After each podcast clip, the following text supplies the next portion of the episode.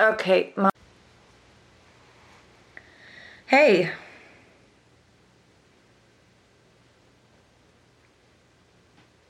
I am pissed. You still in bed?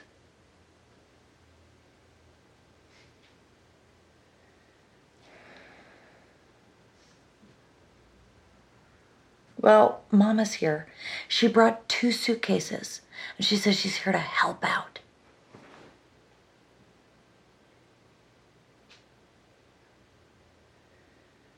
I didn't let her do anything. I told her she could visit, and she took that as an invitation to move in.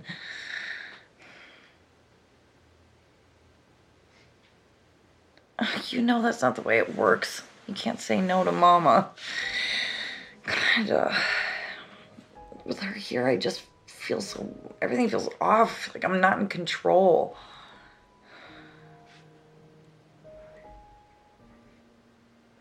Look, I'm running the household by myself. My husband is essentially non existent. I mean, this doesn't count. This isn't a real relationship. And I know that this is just the way it has to be, but God, with Mama here, I just I feel like I'm a teenager again. God, David, you're not even listening. Mama, Jesus, knock. Is that David? No, I'm having a private conversation. Let me talk to him. Oh, Hi, David. Look what they did to your handsome face. You look like Daniel did in the 70s.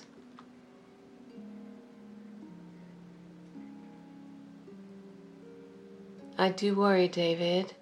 While you're off growing your hair and saving the world, your wife here is raising her daughter all on her own and holding down a okay. job. It's a lot to ask, David.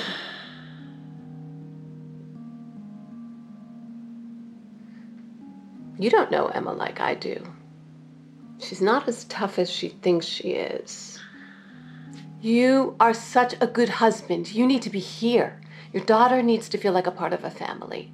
Okay, Mama, could you go check on Alba in the bathroom, please? Sure. Bye, David.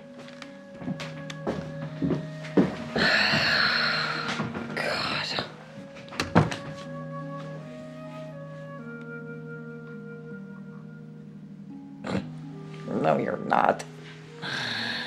And she's right. That's what's so infuriating.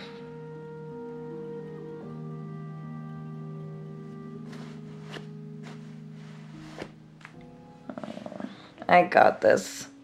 It's fine. You go catch some bad guys.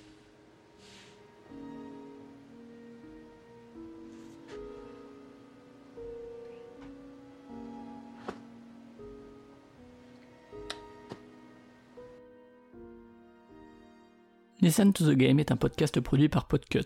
Vous pouvez retrouver l'ensemble des podcasts du label sur podcut.studio. Et si vous avez l'âme et le porte-monnaie d'un mécène, un Patreon est aussi là pour les soutenir. Vous pouvez aussi retrouver le podcast sur Twitter, at LTTGpodcast, ou sur Facebook. Je rappelle qu'une présentation globale du concept est disponible en épisode 0. Merci de votre écoute et à très vite.